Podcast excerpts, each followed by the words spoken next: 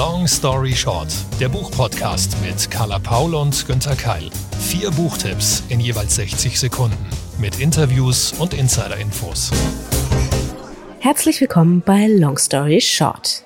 Mein Name ist Carla Paul und offizieller Show-Opener für die heutige Folge ist meine Freundin Maike Werkmeister aus Hamburg. Die Bestseller-Autorin und Vielleserin hat euch natürlich auch eine aktuelle Leseempfehlung mitgebracht.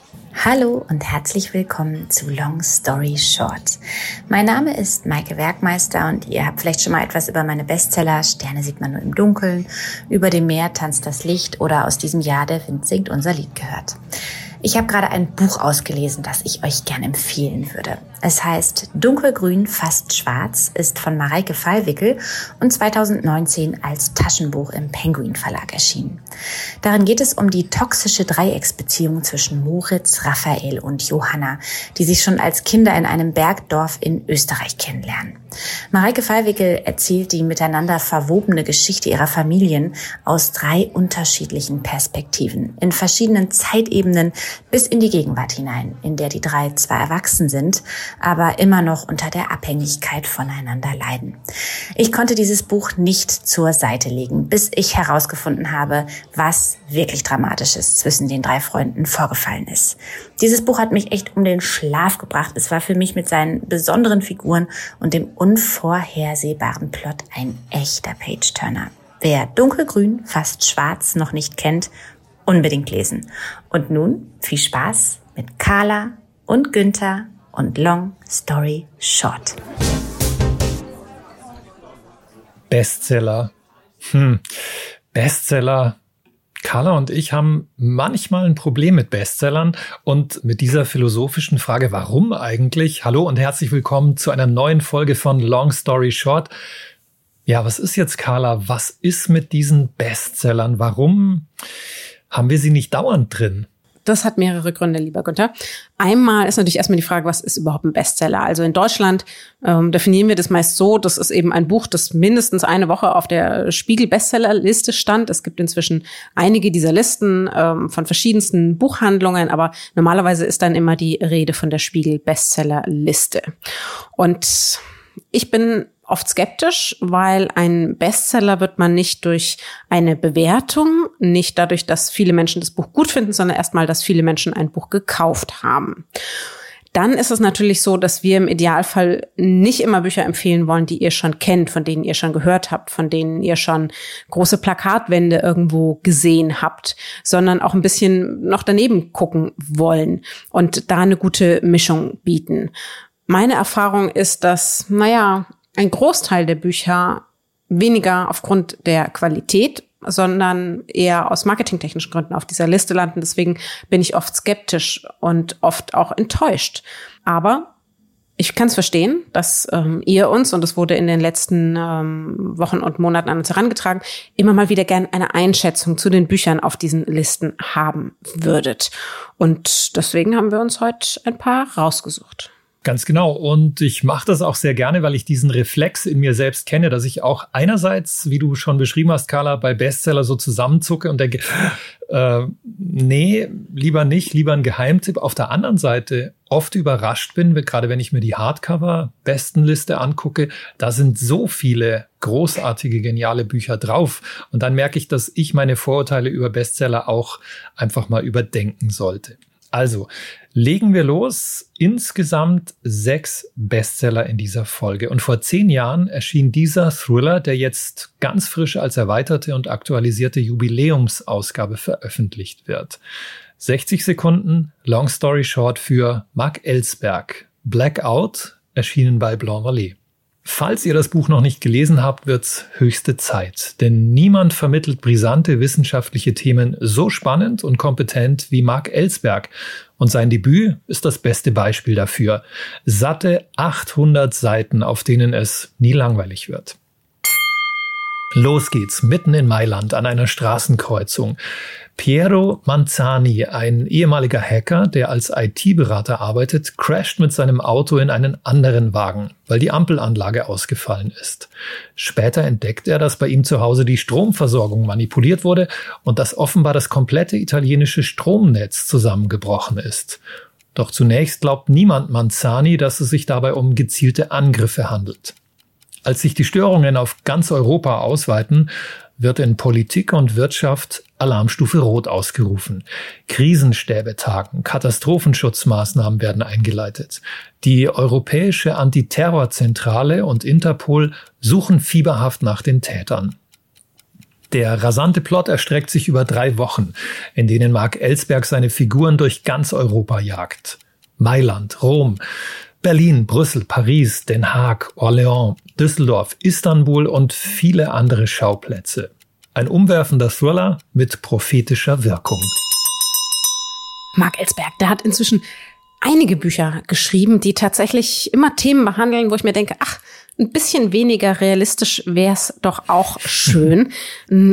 Ziemlich guter Typ. Ich mag ihn sehr. Ich, wir durften auch beide schon mit ihm sprechen oder ihn moderieren auf verschiedenen Veranstaltungen. Der hat tatsächlich auch richtig viel Ahnung, was dahinter ist, setzt sich danach auch in aufklärenden Workshops und mit der Politik dafür ein, dass es eben nicht so kommt wie in den Büchern beschrieben.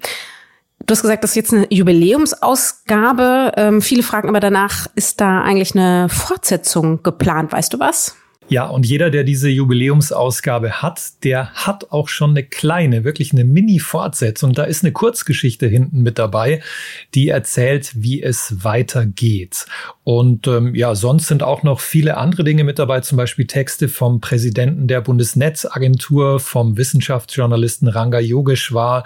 Es gibt Rezepte für den nächsten Stromausfall, ein Blackout-Menü und, und, und. Genau, ein und vielleicht noch Infos zur sechsteiligen TV-Serie Blackout. Es gibt also auch eine Verfilmung und dazu Hintergründe auch in diesem Buch. Das heißt also, diese Ausgabe hat schon einen Mehrwert. Da steht also nicht nur Jubiläumsausgabe drauf. Da ist tatsächlich viel dahinter. Diese Romane sind unterhaltsam, sie sind gut recherchiert. Aus meiner Sicht mehrfach ein verdienter Bestseller, Blackout, wer es noch nicht kennt. Aber wir hatten vor zwei Folgen auch die Umweltfolge. Auch hier wird es wieder thematisiert. Ähm, es ist immer gesellschaftskritisch. Geht es Marc jetzt eigentlich nur drum zu unterhalten, was auch sein darf? Oder geht es auch drum zu verändern? Und weiß er nun, viele Jahre später, hat der Roman da tatsächlich auch eine Auswirkung auf die Lesenden? Ich bin mir sicher, er will beides nicht nur unterhalten und du hast ja auch schon mit ihm gesprochen und ihn interviewt und das merkt man dann auch, wenn man sich mit ihm beschäftigt. Ich habe auch kurz nochmal mit ihm gesprochen, extra für diese Folge Long Story Short und aus heutiger Sicht ist ihm auch wirklich ganz klar, dass sein Debütroman für gravierende Veränderungen gesorgt hat. Blackout hat mein Leben ziemlich verändert, um nicht zu sagen auf den Kopf gestellt. Ich war ja davor Angestellter in der Werbebranche, bin seitdem freiberuflicher Schriftsteller mit allen Vor- und Nachteilen, die das mit sich bringt. Der Vorteil ist, ich kann mir meine Zeit frei einteilen. Der Nachteil ist, ich muss mir meine Zeit frei einteilen, was für einen Thriller-Autor ja eher ungewöhnlich ist aber für mich ganz angenehm ist, dass ich ähm, seitdem viel eingeladen wurde, bei Wirtschaft und Politik über die Themen meiner Bücher zu diskutieren und vorzutragen. Das heißt, ich sitze nicht immer nur allein am Schreibtisch zu Hause, sondern komme weiterhin schön unter die Leute. Durch Blackout haben viele Politiker und Unternehmer ja erst erkannt, wie gefährlich Cyberangriffe sein können.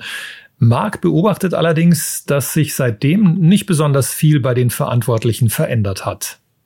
Nun, wie die fast alltäglichen Meldungen über Cyberangriffe zeigen, ist man heute auch nicht wesentlich besser vorbereitet auf derlei als vor zehn Jahren, wobei man sagen muss, dass sich diese Angriffszahl ja auch noch vervielfacht hat seitdem. Also es ist ein dauernder Wettlauf zwischen den Angreifern und den Verteidigern. Die Mittel sind natürlich viel, viel ähm, subtiler noch geworden für die Angreifer und besser geworden. Die können inzwischen auch schon mit künstlicher Intelligenz arbeiten. Also da wird sich auch in den nächsten Jahren noch sehr viel tun. Die Herausforderung ist sicher, dass nicht nur Politik und Wirtschaft sich darauf vorbereiten müssen, sondern unsere gesamte Gesellschaft.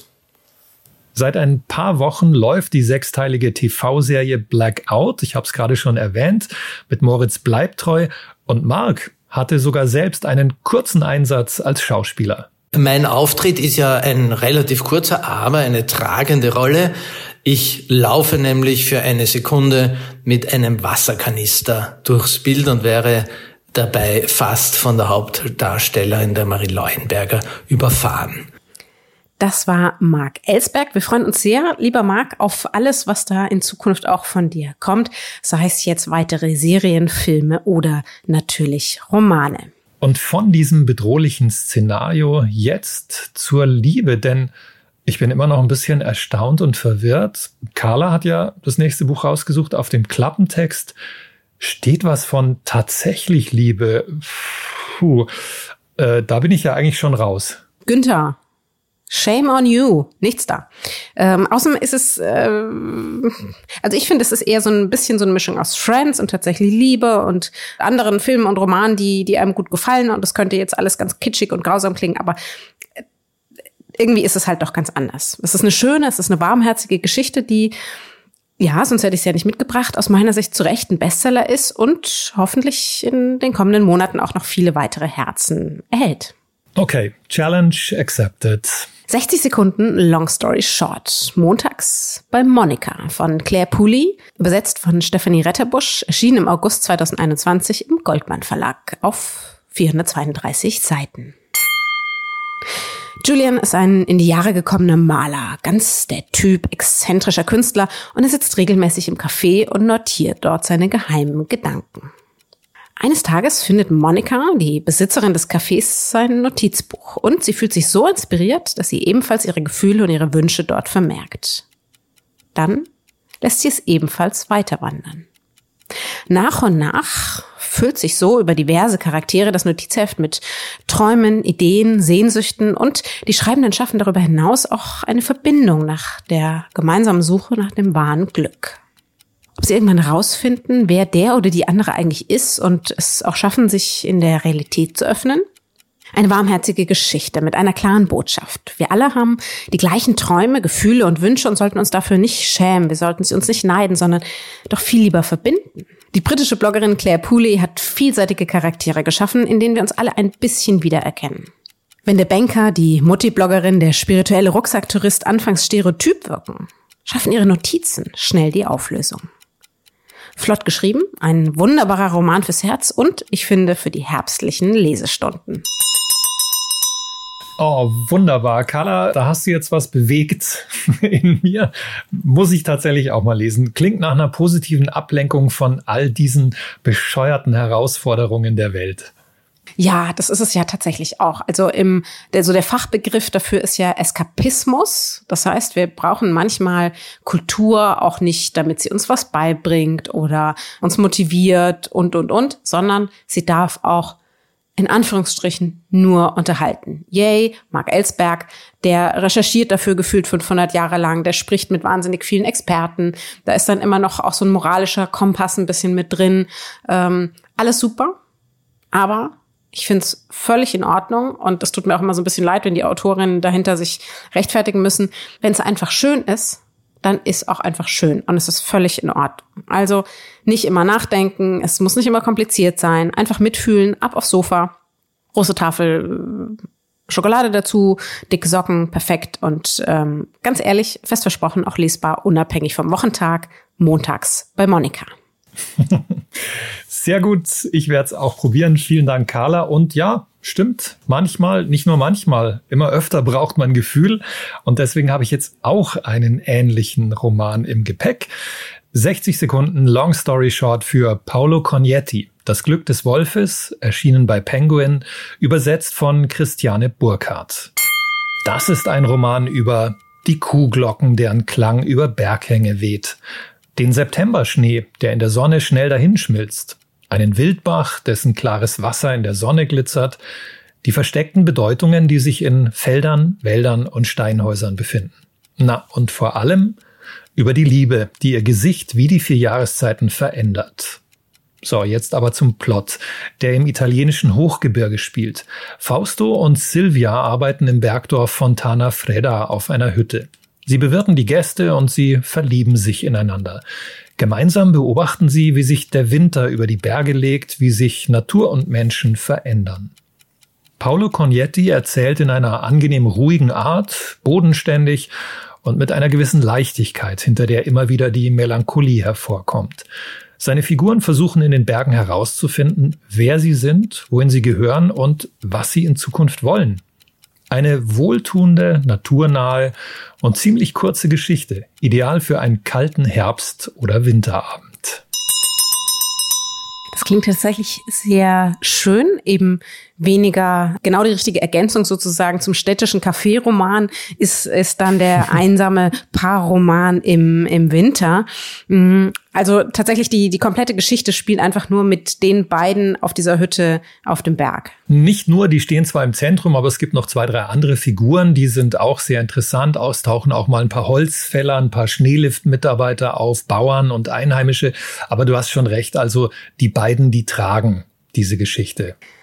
Aber auch hier muss man natürlich sagen, ich habe dann oft so das Gefühl, dass, dass die Natur manchmal so arg verkitscht dargestellt wird. Ich kann nicht immer unbedingt beziffern, wo dann bei mir die Grenze ist, wo ich sage, okay, das ist doch total unrealistisch, dass ihr da im Winter so überlebt in der Einsamkeit und ach, irgendwie ist es schön, ist es muckelig, es fühlt sich beim Lesen gut an. Wie ging's dir da beim, bei diesem Roman? Ich finde, das mit der Natur kriegt er gut hin. Da habe ich den Eindruck, er hat das selbst alles erlebt. Er kann die auch realistisch und trotzdem wunderschön beschreiben. Aber trotzdem ist deine Frage berechtigt. Und ich habe wirklich beim Lesen so den Eindruck gehabt, ey, Paulo, du bist echt ein Schlitzohr, denn das ist leichte Lektüre, manchmal fast trivial, gerade von dieser Liebesgeschichte her. Ja, auch so ein bisschen oberflächlich kamen mir die Figuren vor. Andererseits steckt so viel Gutes, so viel Warmes, Menschliches drin, dass ich sie ihm einfach nicht übel nehmen konnte. Also du merkst schon, das ist eine, eine gelungene Bestseller-Mischung, kann man da nur sagen. Und es ist ja nicht der einzige Bestseller von Cognetti. Und wer diesen Podcast schon eine ganze Weile verfolgt, der wird sich vielleicht noch an einen anderen Roman erinnern, den du, Günther, hier schon mal empfohlen hast. Welcher war denn das? Ja, Acht Berge war das ein Roman, den ich immer noch empfehlen kann, wirklich zeitlos. Es wäre jetzt gemein zu sagen, dass ich den sogar besser fand als seinen neuen, den ich ja gerade eben gelobt habe. Aber puh, Acht Berge hat schon so eine ganz eigene Qualität. Also lest einfach beide, wenn es irgendwie zeitlich und finanziell geht. Sehr gute Empfehlung statt einem Buchtipp gleich zwei. Und der Naturbezug, wenn euch der schon gut gefallen hat, dann habe ich da auch noch mal einen weiteren Bestseller für euch. Hier erstmal Günther für dich ein Zitat. Ein Wechsel der Jahreszeiten war nicht nur äußerlich spürbar. An der Kühle der Luft, am niedrigen Sonnenstand, an der Feuchte am Morgen und den leiser gewordenen Rufen der Vögel. Es vollzog sich auch in meinem Innern. Ich sträubte mich nicht länger. Ich kämpfte nicht mehr darum, das Unabänderliche zu verändern. Ich hielt nicht mehr krampfhaft und voller Angst an einem Leben fest, das wir uns nicht hatten bewahren können, verspürte keinen Zorn mehr auf eine Obrigkeit, die vor lauter Bürokratie die Wahrheit nicht erkannte. In mir war eine neue Jahreszeit angebrochen, eine mildere Jahreszeit der Akzeptanz. Hm, macht mich schon richtig neugierig. Klingt so ein bisschen nach jemandem, der aufbricht, weggeht, so ich bin dann mal weg Motto? Fast. Äh, geht in die richtige Richtung. Ist die britische Version von Harpe Kerkeling. Vielleicht noch ein bisschen poetischer. Mir hat es noch ein bisschen besser gefallen. Nein, es hat mir sogar sehr viel besser gefallen, ich bin ehrlich. Und verdient ein mindestens ebenso großer Bestseller. 60 Sekunden Long Story Short mit Raina Wynn und der Salzpfad. Als Taschenbuch erschienen im Sommer 2021, übersetzt von Heide Horn und Christa Prommer-Lehmeier. 414 Seiten. Raynor und Moth Wynn verlieren ihre Farm in Wales. Von einem Tag auf den anderen sind sie nicht nur arbeitslos, sondern auch heimatlos und Moth kämpft gegen eine chronische Krankheit. Da sie wirklich nicht wissen, wohin, laufen sie einfach los. Sie wandern den über 1000 Kilometer langen Southwest Coast Pfad an der Küste des Ärmelkanals entlang. Woche um Woche, Monat um Monat. Sie laufen, sie laufen und laufen. Neben den Herausforderungen des Wetters und denen ihres Alters, denn beide sind schon über 50, haben sie auch mit finanziellen Problemen zu kämpfen. Weder können sie sich Hotels noch regelmäßiges Essen oder gar gute Ausrüstung leisten. Aber sie geben nicht auf. Sie haben gar keine andere Wahl. Sie gehen vorwärts, einem bis dato noch unbekannten neuen Leben entgegen. Es sind wenige Bilder im Buch, dafür entstehen während des Lesens umso mehr in unseren Köpfen. Sie erzählen uns von der Natur, den inneren und äußeren Herausforderungen und wie sie auf dem 630 Meilen langen Pfad eben auch einen neuen Weg zu sich selbst finden. Das ist, fernab von Kitsch, eine erstaunlich poetische Erzählung. Gegen die Abwertung und die Schubladen der Gesellschaft und vor allen Dingen über den Kampf mit und für sich selbst. Klingt sehr gut und da denke ich mir auch, Mensch, sowas müsste ich auch mal machen. Werde ich dann wahrscheinlich doch nie. Na, ich habe mich na. gefragt, Carla, sind Sie dann wirklich bei sich angekommen oder wo sonst? Tja, Günther, da muss ich philosophisch zurückfragen. Kommt man denn je wirklich bei sich an? Hm. Gute Frage. Sollen wir das jetzt vertiefen? Dazu mehr in unserem neuen Philosophie-Podcast Long Life Short. Ähm, nein, Quatsch. Man äh, kann es tatsächlich, also das ist, glaube ich, kein, kein Spoiler. Man kann das auf Instagram auch verfolgen. Ja, das Ehepaar gibt's noch. Die unternehmen immer weitere Wanderungen. Sie hat dann das Buch darüber geschrieben und ähm, sie machen das jetzt, also natürlich hatten sie durch diesen Bestseller, der aus meiner Sicht ja sehr, sehr, sehr verdient ist, weil es wirklich, es ist, ähm, ich weiß gar nicht, woher sie es nimmt. Es ist wirklich toll beschrieben. Es ist gar nicht so sehr dieser Powerborg, den jetzt viele haben, wenn sie irgendwie wandern gehen, sondern sie sind wirklich verzweifelt. Sie sind am Ende ihrer Kraft und, und wissen einfach nicht, nicht wohin. Sie werden auch oft auf diesem Weg dann tatsächlich für Obdachlose gehalten. Das haben sie sich beibehalten. Also sie gehen immer wieder raus aus der eigenen Bequemlichkeit und dadurch hat eben auch dieser für mich verdiente Bestseller über Wanderschaft inzwischen einen Nachfolger bekommen. Vor einigen Monaten ist Wilde Stille erschienen was sozusagen ihr Bericht nochmal über das Leben danach, nach dem Bestseller. Es gibt eine neue Farm, es gibt natürlich auch eine neue Reise. Auf jeden Fall sozusagen, wenn man den neuen, wenn man das neue Buch lesen will, sollte man vorher das alte Buch dazu gelesen haben. Eine sehr, sehr große Empfehlung von mir, der Salzpfad. Hat das bei dir auch für noch mehr Lust aufs Wandern ähm, geführt? Du bist ja mit Hund auch immer unterwegs. Ja, wobei man, glaube ich, die Hamburger Berge nicht ganz vergleichen kann mit dem Küstenpfad, der äh, dort beschrieben wird. Da geht's schon echt ins Eingemachte. Also äh, manchmal zwischendurch, die hätten, es gab so viele Möglichkeiten, wo die einfach blind hätten verrecken können. Das muss man mal ganz krass so sagen. Es ist also bitte Leute, macht's nicht so hm. nach, sondern äh, sucht euch vorher gute Ausrüstung, Führer und und und. Das sind ja auch Leute, die vorher auf der Farm schon ein bisschen mit Natur umgehen konnten. Aber nur weil wir jetzt sozusagen das Happy End lesen, heißt das nicht, dass es vorher so eine richtig geile Idee war. Da bin ich dann auch auch zu bequem. Also in der Art und Weise würde ich es nicht machen. Aber ja, man hat natürlich bekommt man dann auch Lust, sich selber auf einen einen Weg zu machen, mal endlich Zeit zu haben, Raum zu haben für eine Neuausrichtung. Das in dem Fall ist das jetzt gezwungenermaßen. Wäre ja auch schön, wenn man sich solche Gedanken vielleicht mal vorher macht. Und da kann, finde ich, dieses Buch eine wirklich gute Inspiration sein. Mhm. Und das kann einem auch Einblicke in eine Welt geben, die einem sonst verschlossen bleibt. Mir ging das auch letztens so. Ich habe eine Veranstaltung moderiert mit Reinhold Messner und habe äh, bei der Vorbereitung auch seine Autobiografie gelesen. Und ähm, er hat mich früher eigentlich nicht so interessiert. Ähm, und dann habe ich mir gedacht, wow, mh, ähnliche Schlussfolgerungen eigentlich, wie du sie jetzt bei diesem Buch hattest. Und das kann dann schon einen selbst auch im Kleinen motivieren, auch mal ein paar neue Schritte zu machen. Ja, und von der Selbstfindung jetzt zum Humor mit Hintergrund. Aber Carla, bevor ich dir meinen nächsten Bestseller vorstelle, bei dem eben auch gelacht werden darf, sollen wir vielleicht mal drüber reden, warum wir so selten Komödien hier in Long Story Short haben. Bei mir ist es so, ich ja, ich kann selten mitlachen bei denen. Und es ist nicht so, dass ich das nicht mag. Im Gegenteil, ich sehne mich nach solchen Geschichten und nach solchen Büchern, aber oft ist es mir zu klischeehaft oder zu kitschig oder zu schenkelklopferig. Warum ist es bei dir so, dass du selten solche Bücher mitbringst? Eigentlich das auch. Also immer, wenn da irgendwie, wenn ich auf dem Buch schon so einen Aufkleber drauf sehe oder in der Vorschau, ähm, das so einem so ein bisschen das Gefühl gibt, es geht in so eine klamaukige Richtung. Ja, da, also da bin ich, da, also da bin ich schon sowas von raus. Da tut man dem Buch vielleicht manchmal Unrecht. Es gibt ja dann auch immer diese, es gibt so spezielle Cover, die ähm, meist irgendwie so ein bisschen in, in die Comic-Richtung gehen, sehr plakative Farben. Und da sind vielleicht auch gute dabei. Maybe. Aber irgendwie, ich krieg's für mich ich krieg's für mich nicht hin. Das ist, oft ist das für mich so Bananenschalenhumor, ja. Wo ich mir denke, ja, geilo, irgendwie das Witzebuch nochmal rausgesucht und eine Handlung draus gemacht.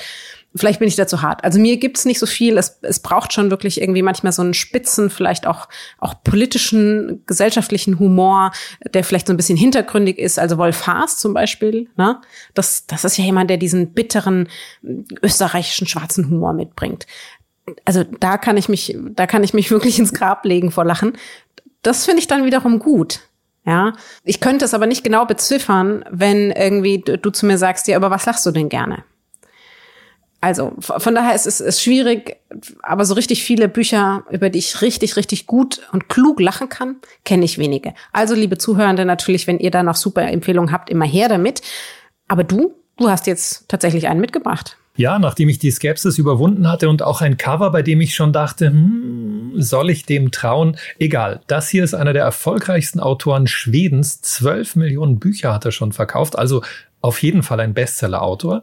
Und deswegen jetzt 60 Sekunden Long Story Short für Frederik Backmann. Eine ganz dumme Idee. Erschienen bei Goldmann, übersetzt von Antje Rieck Blankenburg. Ein ganz normaler 39-jähriger Mann wird zum Bankräuber und zum Terroristen und das an einem einzigen Tag.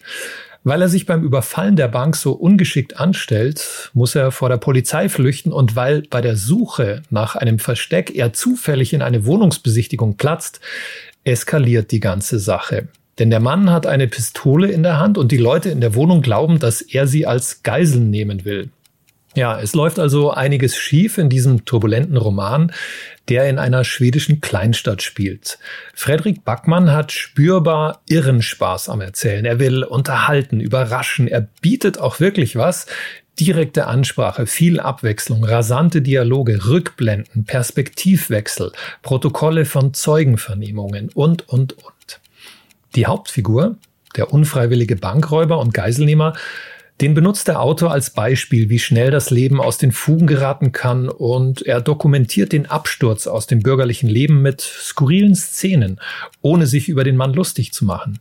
Denn eigentlich ist Frederik Backmann ein Menschenfreund.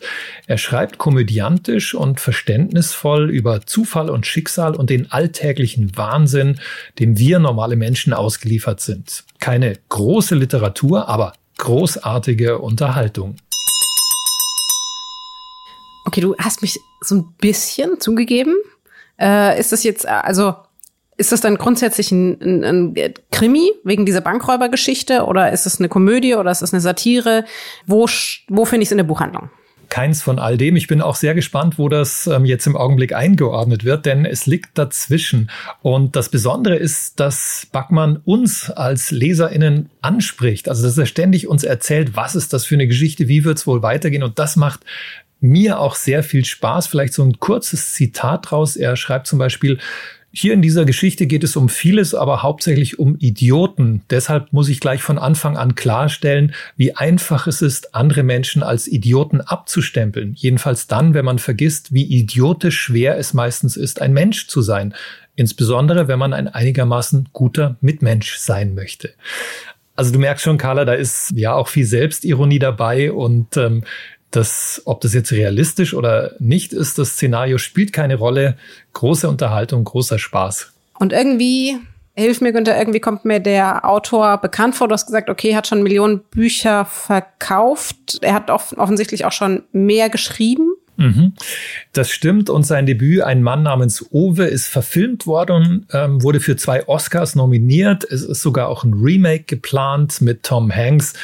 Also ja, dieser Schwede ist wirklich ganz oben in der internationalen ähm, Literatur- und Filmwelt angekommen und sein Werk wurde in 46 Sprachen übersetzt. Finde ich jetzt irgendwie auch ganz interessant, gell? weil das scheint ja zu sagen, sein Humor kommt überall an, was ja auch nicht immer der Fall ist sozusagen sowas wie verbindenden Humor finden wir auch im letzten meiner Buchtipps, im letzten dieser Buchtipps unserer Bestseller-Folge glücklicherweise auch sehr erfolgreich. Günther, apropos Humor in Büchern, kommt ein Syrer nach Rothenburg. Äh, wie jetzt? Ist das der Anfang eines Witzes oder eine neue romantische Komödie von Bully Herbig? Ja, also fast, eigentlich ganz falsch, nee, aber ein bisschen richtig ist es schon. Ist es unterhaltsam und es ist lustig und es geht um die Kolumnen des Syrers Samer Tenou. 60 Sekunden Long Story Short mit kommt ein Syrer nach Rothenburg von Samer Tenou und Gerd Hachmöller erschien im Juni 2021 als Taschenbuchlizenz im Penguin Verlag auf 240 Seiten. Der Syrer Samer Tenou studierte in Frankreich Literatur. Er unterrichtete dort, er lebte viele Jahre in Damaskus und kam dann 2015 mit seiner Familie und vielen, vielen anderen Geflüchteten nach Deutschland. Er findet in ausgerechnet Rothenburg an der Wümme eine neue Heimat und vor allen Dingen, und das ist das Wichtigste, ein Freund. Gerd Hachmöller ist Leiter der dortigen Stabsstelle für Migration und Integration. Zusammen schreiben sie im regionalen Wochenblatt Texte über die Freundschaft, über Gemeinsamkeiten und wie Sama mit seiner Familie Stück für Stück Verbindungen schafft zu unserem Land. Aus diesen Texten wurde dann eine Spiegelkolumne. Diese sind nun in Kommt ein Syrer nach Rothenburg versammelt. Hierbei geht's um Gastfreundschaft, um Familie, um Geschlechterrollen, um Freiheit, um Sexualität, um Missverständnisse, Toleranz und um den beständigen Wunsch nach Heimat und ja, eben die aktive Arbeit, nicht nur eine zu finden, sondern sie sich auch selbst zu schaffen. Das ist stets sehr, sehr positiv geschrieben. Es ist motivierend, es ist oft auch sehr lustig. Wir erfahren viel über die unterschiedlichen Kulturen. Es ist stets ein sehr, sehr wertschätzender, respektvoller Blick in die gegenseitigen Erfahrungen. Und wir erfahren darin eben auch, welchen Unterschied es macht, ob wir dem vermeintlich Fremden mit Argwohn und Angst oder mit Liebe und Neugier begegnen.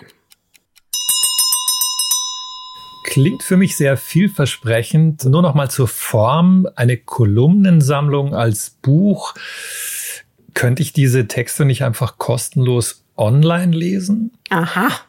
Günther, der Geizhals. Nein. ja, tatsächlich ist natürlich immer komisch. Ich finde es auch manchmal, denke ich mir, okay, müssen Sie jetzt sozusagen das nochmal das Internet ausdrucken? Ähm, lohnt sich das? Ich finde, das ist eine schöne Sammlung. Diese Kolumne, die erscheint alle zwei Monate. Also wenn ihr jetzt hier zuhört, dann könnt ihr auf ecosia.org gehen, könnt es da eingeben oder direkt auf Spiegel Online.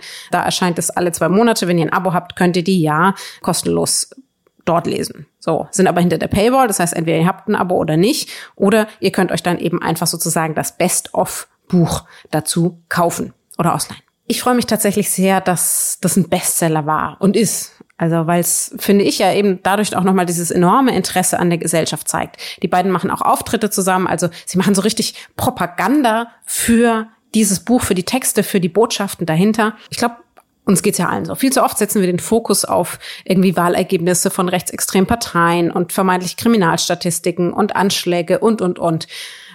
Da erscheint ja oft der Eindruck, okay, das sind verfeindete, verfeindete Parteien. So, wenn da jemand Neues kommt, irgendwie ist, äh, es ist, gibt Rassismus und, ähm, und davon kommen immer mehr und das ist ein Problem. Und ich finde dieses Framing schon total falsch. Also, wie können wir es besser machen? Wollen wir nicht einfach irgendwie darüber berichten, wie es eigentlich läuft? Also wie können wir kennenlernen, wie können wir unterstützen, wie können wir auffangen, wie können wir vielleicht tatsächlich eine, eine Heimat bieten, wie kann das auch Spaß machen, Freude am Miteinander. Und davon erzählen die beiden. Und das eben ohne moralischen Zeigefinger, sondern mit einer super zu lesenden Schreibe, mit sehr viel Witz und einer wahnsinnigen Lust auf ein gemeinsames Miteinander. Und genau das spiegelt ja der Titel wieder. Kommt ein Syrer nach Rothenburg? Das klingt für mich wirklich schon so, als sei all das, was du gerade beschrieben hast, da drin. Hat dich auch dieser Titel angelockt oder kanntest du die beiden vorher schon? Nee, ich kannte die, kannte die gar nicht. Ähm, wir sind ja eben sozusagen in eurem Auftrag jetzt einige Bestseller dieses Jahres durchgegangen. Fand ich auch ganz spannend, weil das ist so ein Buch, das hätte ich mir vorher sonst nicht angesehen, ehrlich gesagt. Ähm, da dachte ich auch wieder, ach, ist das so ein bisschen Klamauk und ist das äh, wieder so eine total moralisch überhöhte Geflüchtetengeschichte? Hm, hm. So klar bin ich dafür offen, aber kann ich es jetzt nochmal hören? Aber weiß ich nicht. Ne? Da stolpert man auch immer über die eigenen Schubladen wieder. Aber dadurch, dass wir uns jetzt, und wollen wir ja zukünftig auch öfter machen, immer mal wieder so Themen raussuchen, Themenfolgen, äh, oder eben äh, solche Bestseller dann doch nochmal angucken. Das ist wieder so ein Buch, bei dem hätte ich sonst nicht gemacht und ich war wahnsinnig positiv überrascht und habe mich dann auch nach wenigen Seiten schon wahnsinnig gefreut und habe mir gedacht, cool, gut, dass du das gemacht hast. Also auch hier ein verdienter Bestseller und große Leseempfehlung. Und damit schließt sich auch ein toller Kreis in dieser Folge von Long Story Short. Wir hatten sechs Bestseller und wenn ich richtig geografisch mitgeschrieben habe, Österreich, Italien, England, Schweden, Deutschland, alles war dabei, Hochspannung und Witz.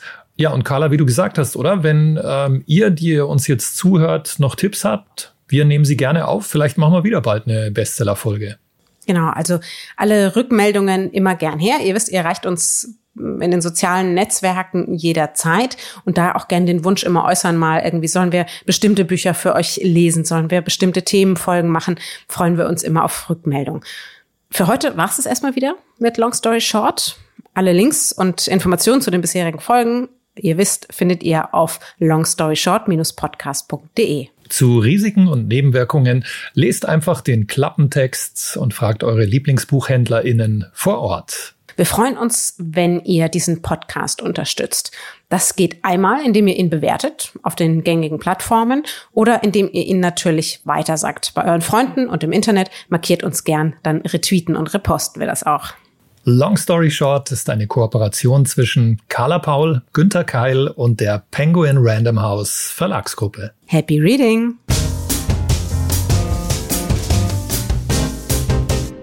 Zum Schluss noch eine kleine Audioempfehlung. Und dafür lasse ich am besten die Podcasterin selbst zu Wort kommen. Hallo, mein Name ist Stefanie Stahl. Ich bin Diplompsychologin, Psychotherapeutin und Autorin von mehreren psychologischen Ratgebern, unter anderem von Das Kind in dir muss Heimat finden. Und ich habe einen neuen Podcast und bei diesem Podcast führe ich reale Psychotherapiegespräche. Das heißt, es kommen Leute zu mir, entweder alleine oder als Paar, manchmal ist auch ein Promi dabei und erzählen mir ihr Problem und ich führe mit ihnen direkt ein Therapiegespräch. Und dabei kann man eine ganze Menge für sich selber rausziehen. Man kann aber auch einfach mal neugierig Mäuschen sein und hören, was die Probleme der anderen ausmachen. Der Podcast heißt Stahl aber herzlich und den findest du überall, wo es Podcasts gibt und auch auf Audio Now.